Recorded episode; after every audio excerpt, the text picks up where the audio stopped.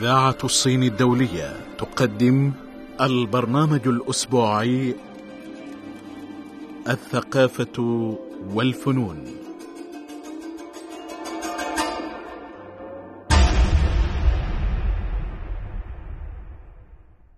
مستمعينا الأعزاء السلام عليكم.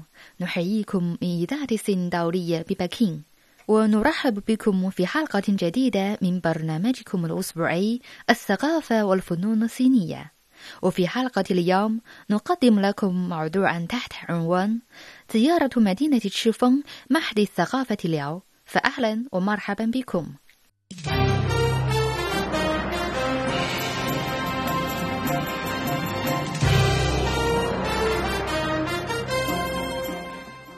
بقعة الضوء.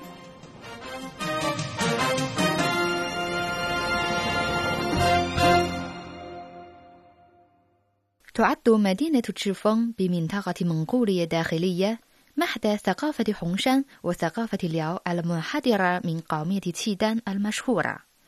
ومنذ ديسمبر الماضي تتفتح ظهور سلسلة من مشاريع السياحة الشتوية في مدينة تشيفeng راسمة لوحة رايات الجمال. بما في ذلك قيادة سيارات ربعية دفع عبر الصحراء والتدلج على الثلج وأخذ صورة قاطرة بخارية ومهرجان صيد الأسماك في الشتاء وغيرها من الأنشطة. مما جعل السياح القادمين من جميع أنحاء البلاد يشعرون بمباهج عالم الجليد في شتاء القارس بشمالي الصين على أحسن وجه. ويتأثرون بالتقاليد الشعبية ذات الخصائص المميزة للقومية المنغولية وتراث ثقافة قومية تشيدان الذي يعود تاريخه إلى ما قبل ألف سنة. فتح منتجع ميلينغو للتزلج الواقع بلواء هارتشين التابع لمدينة تشيفنغ في أوائل ديسمبر في عام 2013 بشكل رسمي. ومع تشغيل الخط السريع من تشيفنغ وشنغده إلى بكين استقبل هذا المنتجع أعدادا ضخمة من الزوار القادمين من بكين وهبي ولياونينغ وشيفeng للتزحلق على الثلج كل يوم. والتجارة الآن هنا في ذروتها حيث ازدحام الزوار اليومي. ويقول هاوي ريادة التزلج على الثلج جان دابeng 天也蓝，空气新鲜，在这里滑雪呢，可以充分的体验到速度与激情的碰撞。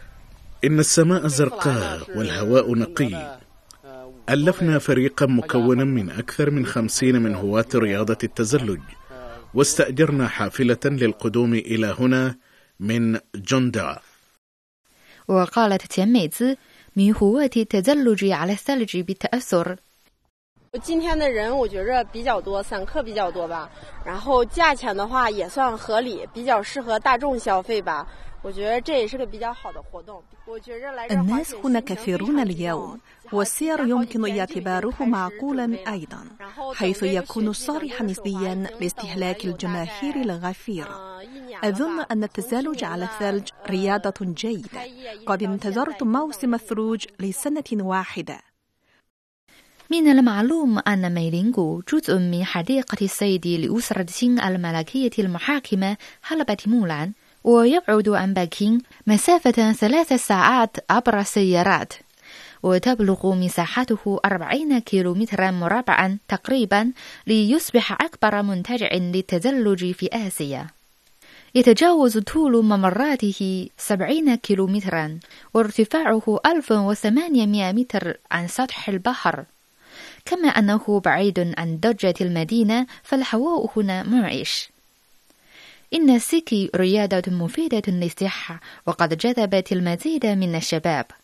إن الممرات الثلاثة لمنتجع ميلينغو من الدرجات العالية والمتوسطة والمنخفضة مفتوحة الآن. كما بدأ تشغيل بطانيتين سحريتين والأربات المعلقة. إضافة إلى ذلك أنشأ المنتجع منطقة خاصة تتركز فيها المشاريع الشتوية في هذا العام. كما تم تنمية ما يقرب من عشرة مشاريع ترفيهية. وذكر مدير دائرة الترويج والتسويق للمنتجع بان دجون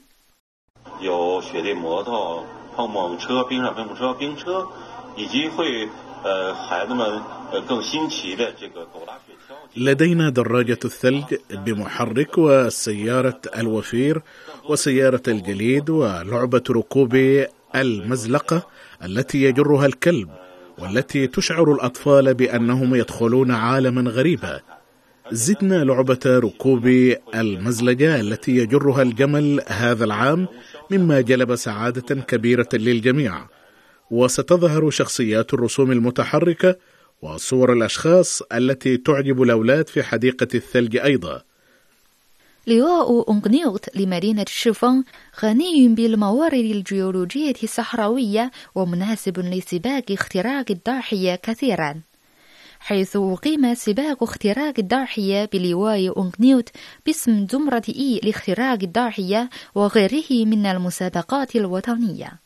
وأقيمت البطولة الوطنية الأولى لتحدي الصحراء عبر سيارات رباعية الدفع عام 2014 ببحيرة شاهو بيولون خلال الفترة ما قبل مايو الماضي حيث أقيمت 12 مسابقة بتصفية بين مواكب السيارات من كل أرجاء البلاد في هذه البقعة ذات المناظر الخلابة وفي كل أسبوع مسابقة. وقال وان شوبين سائق للسيارة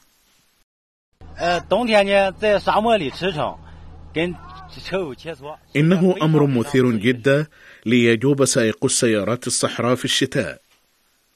أخبرنا وان شياو فنغ مدير شركة لونغو السياحية المسؤولة عن تنمية المشروع السياحي لبحيرة شاهو بيولونغ أنهم سينظمون الأنشطة الموضوعية مثل ركوب الجمل والتصوير في شمال سور العظيم لجذب المزيد من السياح للقيام بجولة سياحية.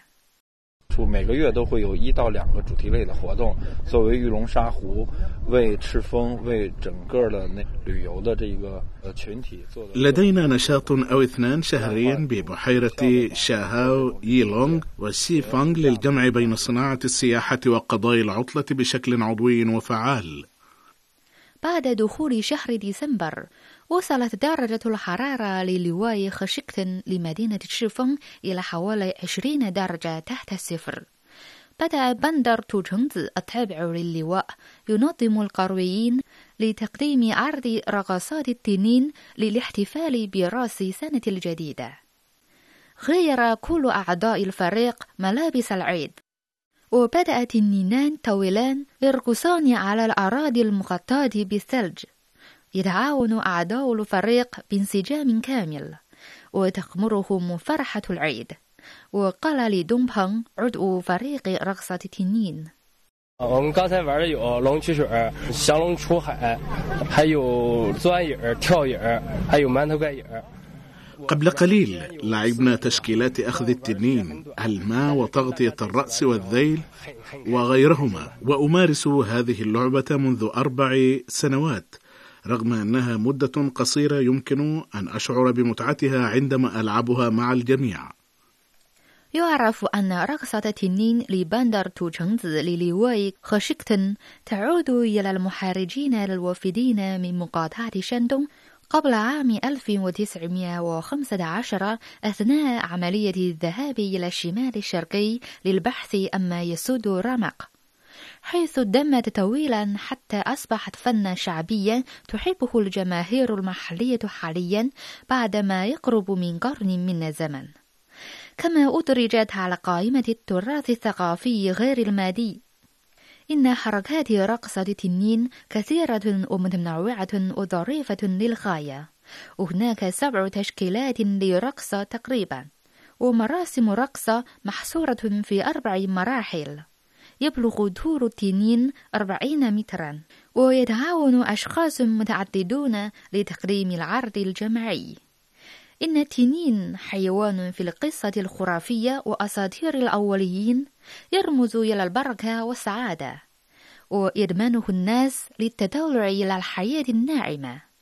يرقص الغربيون لبندر توشنز رقصة تنين بمناسبة الأعياد طلبا للجو الملائم في الموسم الزراعي والتعبير عن السرور وقال ليو غوانون مشرف فريق رقصة التنين 咱们每年一般逢年过节、元旦了不的，村民们就自发性的。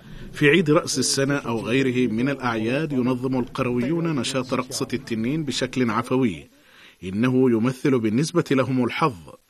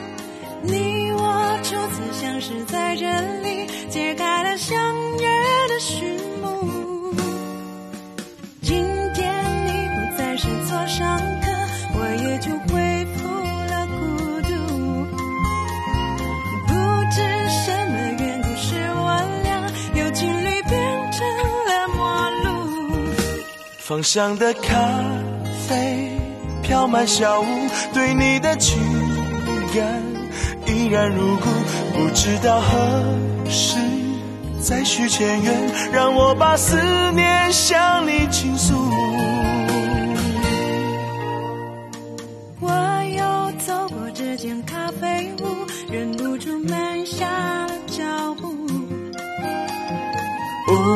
再也不见你和我，美丽的往事已模糊。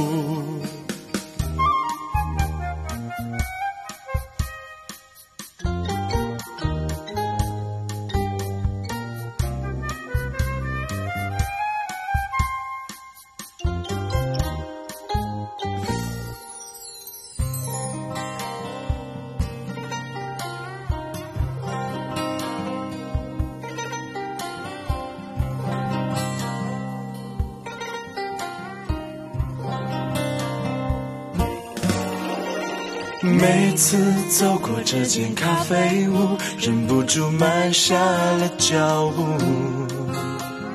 你我初次相识在这里，揭开了相约的序幕。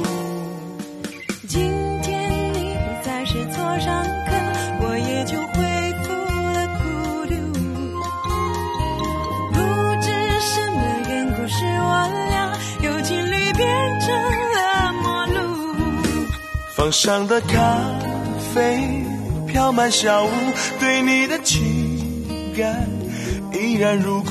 不知道何时再续前缘，让我把思念向你倾诉。我又走过这间咖啡屋，忍不住慢下了脚步。屋里再也不见你和我，美丽的往事已模糊。放上的咖啡飘满小屋，对你的情感依然如故。不知道何时再续前缘，让我把思念向你倾诉。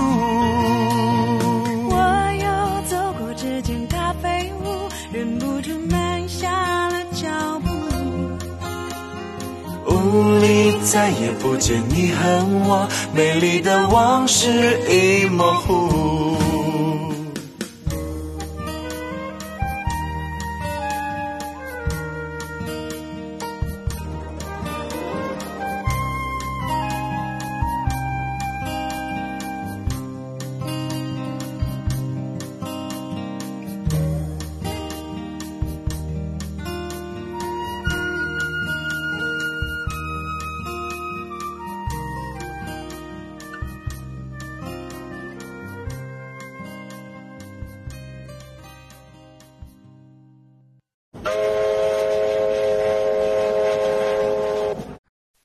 أقيم المهرجان الدولي السابع لتصوير القاطرات البخارية في شهر مارس بخشكتن يحافظ لواء خشكتن على حد وحيد في العالم الآن يكون القطار عليه بخاري. بصفتها علامة الثورة الصناعية الأولى قد سحبت القاطرة البخارية من مسرح التاريخ تدريجيا. ومنذ عام 2007 تعاون لواء خشكتن مع سكة جيتون الحديدية لتنمية مشاريع السياحة الشتوية باستخدام موارد القاطرات البخارية المتاحة. إن الجزء المتعلق بجيتون إلى ريوشوي لسكة جيتون الحديدية متماوج الجبال ومعقد التضاريس. وكثير المنحنيات والبرابخ والأنفاق والجسور. إلى جانب ذلك الجبال هنا شامخة ذات سفوح شديدة الانحدار وتجتاز القاطرات البخارية القديمة أحد عشر من المنحنيات الكبيرة وسبعة أنفاق وستة ممرات معلقة خلال مقطع سكة الذي يبلغ طوله أكثر من 140 كيلومترا. إن مشهد خشكتن في الشتاء يشبه ما ورد في الحكايات الخرافية حيث يمتزج بالقاطرات البخارية المشابهة للتنين الطوفان الذي ينفث الضباب وقال جين كون مخرج محطة تلفزيون تايوان 这个地方呢是很真的很不错的地方哦，因为我是台湾电视台 هذا المكان هو حقا مكان جميل جدا. نأتي إلى هنا لتصوير قطار البخار الذي يعد أداة للنقل متبق ونادر من التراث العالمي. سنعد فيلما وثائقيا بدقة 4K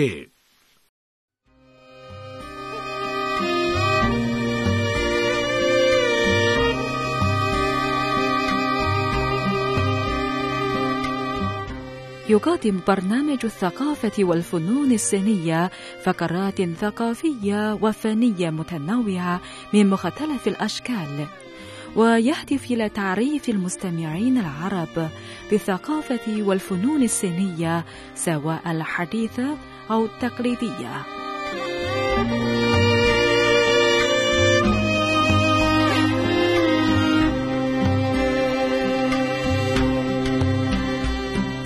ويعرف برنامج الثقافة والفنون الصينية بالحضارة الصينية العريقة.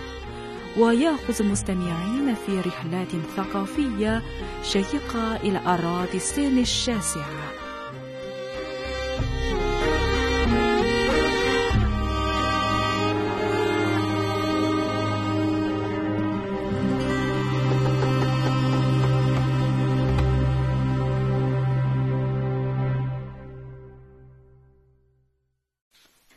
يتوافد هنا عشرات الآلاف من الزوار وهواة التصوير من جميع أرجاء العالم على التوالي لرؤية هذه القاطرة البخارية في الشتاء وقالت الزائرة أوغويان 反正这里的天气还好，然后，嗯、我们看到这个现在很少就在存在的这个火车吧。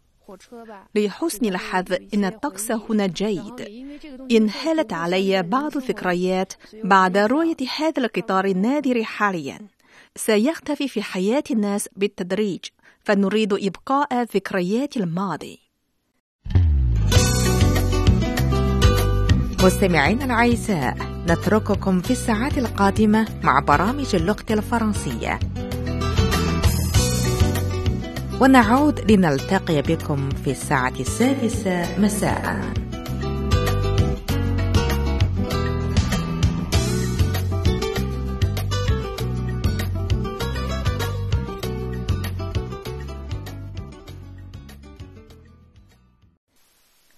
وقال السائح دو فوساي 这是带着怀念来看这车的，很震撼。看看这机车，非常激动。 أتيت لرؤية هذه القاطرة التي راودتني خلالها ذكرياتي. إنني متأثر لأنها تهزني.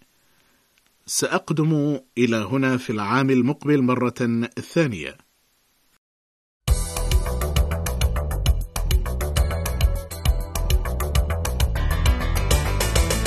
إذاعة الصين الدولية منكم وبكم وإليكم. نتلقى رسائلكم ومقترحاتكم عبر البريد الإلكتروني على العنوان التالي irab at cri.com.cn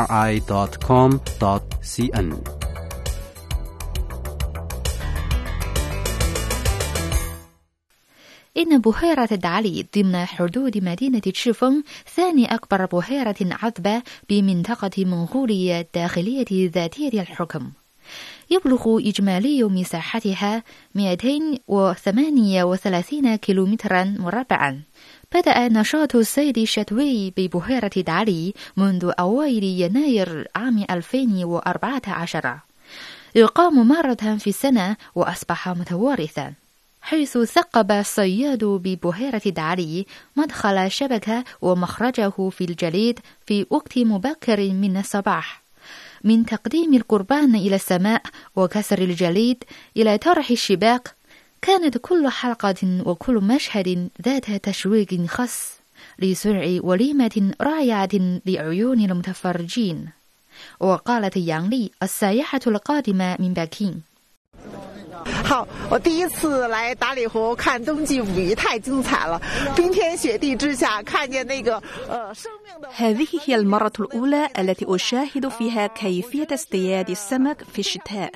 أعتقد أنه رائع جدا لرؤية قوة الحياة العظيمة تخرج من النهر في الفضاء من الثلج والأرض من الجليد. هنا نافذة للتعرف على الصين والعالم. هنا شبكة لمعرفة الأصدقاء الصينيين. انقر فيسبوك وتويتر وتابع CRI Arabic لتتضح لك الرؤية بشكل أروع يشار إلى أن الصيد في الشتاء ببحيرة دعلي أسلوب الصيد التقليدي للأقليات في شمالي الصين تتوارثه الأجيال وذلك ما مكنه من الاستمرار حتى الآن.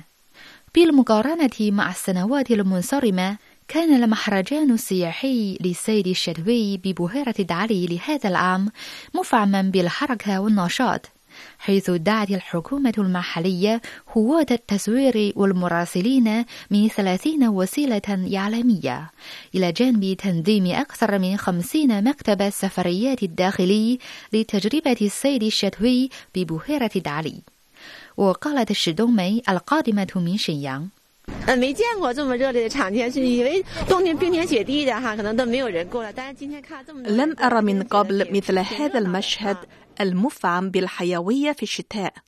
كنت أظن أنه ربما لا أحد يأتي إلى هنا في السماء الثلجية والأرض الجليدية، لكنني رأيت اليوم الكثير من الزوار. قد أصبح الصيد في بحيرة دعلي المغطاة بالثلج والجليد منظرا جميلا حاليا ما يجعل الشتاء هنا لم يعد باردا يأتون عشرات الآلاف من الزوار إلى هنا للمشاركة في الأنشطة المختلفة لمهرجان الصيد الشتوي. وقد بلغ حجم إنتاج الصيد الشتوي في بحيرة دعلي 300 ألف كيلوغرام تقريبا. بحيرة دعلي غنية بالشبوت الفضي وسمك خوعز وبفضل المناخ الفريد ونوعية المياه الخاصة والبيئة الطبيعة الخالية من التلوث تكون المنتجات السمكية هنا مغذية ولحمها لذيذ لتصبح كنزا على المائدة. إن الطباخ وان غوليانغ لقصر دعلي هو للضيافة يبلغ من العمر الثلاثين مع ذلك يمكن أن يرجع تاريخ طبخه للأسماك إلى ما قبل 13 سنة. أعد لنا الطعام الواسع الشهرة الشلبة السليقة.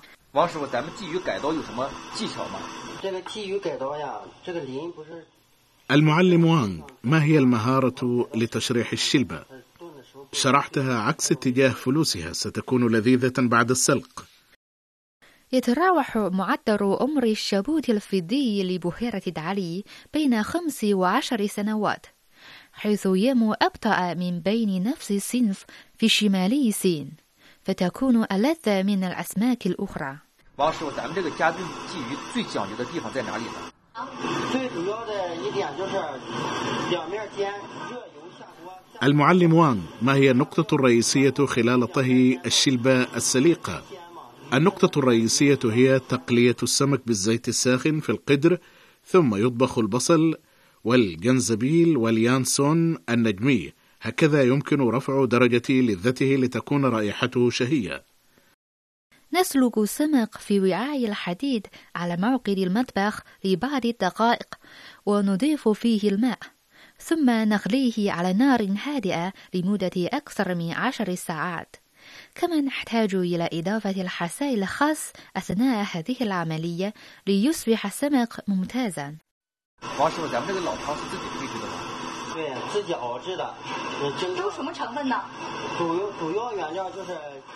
المعلم وان هل هذا الحساء الخاص أعددته بنفسك؟